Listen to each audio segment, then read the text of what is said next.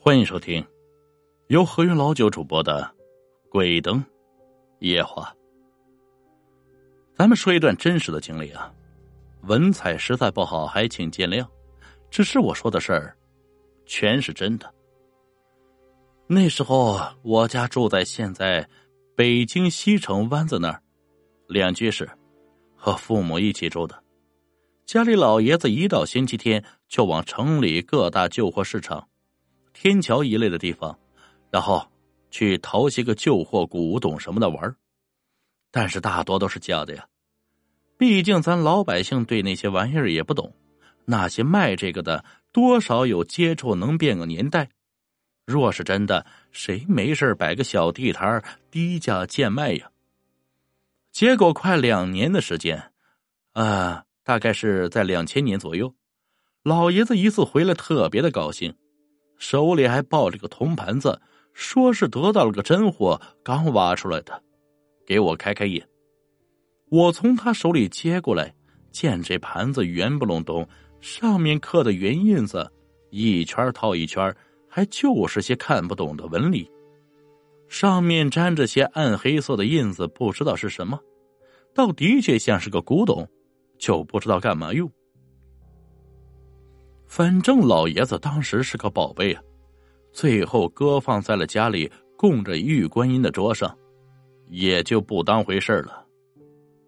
没曾想到这东西啊，竟是个惹事儿的主。自那个东西进了家，当天晚上正睡着觉后，我就听到有人敲门。怪异的是，那声音轻轻的，又十分有节奏。我睡眼朦胧的眯着眼。虽说是看不到，但也能大概看的是凌晨一点半左右。这么晚了敲门，听到那个节奏感，我身上不自觉的起了鸡皮疙瘩。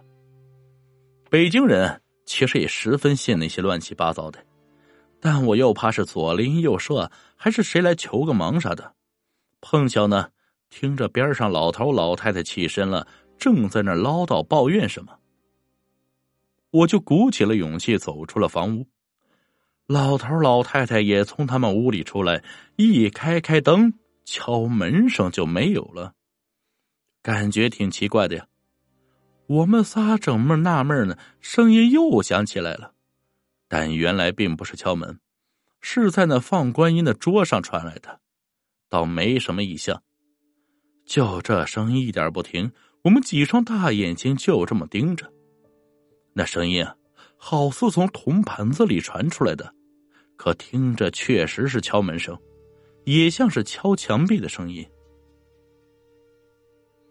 老太太顿时觉得呀，十分邪性，吵吵着骂老头，让他把东西扔了。老头却十分不舍，还好没什么事情发生，敲击声也小了很多。我们又困得厉害，说是明天从长计议。到到第二天白天，那铜盘子就没发出声音了。老爷子舍不得扔啊，于是是该上班的上班，该做饭的做饭，出门的出门。到了当天晚上一回家，我们竟都有的话说。原来呢，是老太太晚上切菜把手切了个口子，老爷子今天摔了两个马趴，我神不知鬼不觉的丢了五十块钱，又和单位吵了架。好家伙，这尿性的事儿竟上门来了！我们正边吃晚饭边扯着倒霉事儿那桌上又传来了敲墙的声音，还比昨个大了不少。老太太就急了，非要把那个东西给扔了。老头还是舍不得呀，说是贵的很，也不肯说价钱。哼，我估计掏了不少啊。最后也忘了怎么了，说着说着。就都睡下了，反正也没什么事结果正睡得香呢，忽然就听到特别大的扑啦声，噌的给我从床上吓得坐了起来，顿时觉得头晕的很。出来一看，只见厅子里那玉观音竟碎了一地。好家伙，瞬间我觉得是一身鸡皮疙瘩。只听得那盘子声敲的是越发大，而且节奏又快了些，咣咣的。这回老爷子也害怕了，但是大晚上哪儿也去不了，我们三个就那么坐着一晚上，听着敲墙声，谁也没有睡意。第二天一早，声音又没了，老头拿着那盘子就出了门。我还是倒霉了一天，具体就不说了。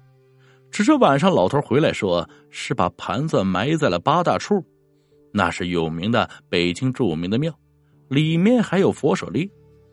而且晚上再也没了敲击声，逐渐就放下了心。这事儿啊，也就有结了尾。说来啊，这看到这儿，您可能觉得浪费了您的时间，毕竟故事实在是平淡。可这事儿是真事儿。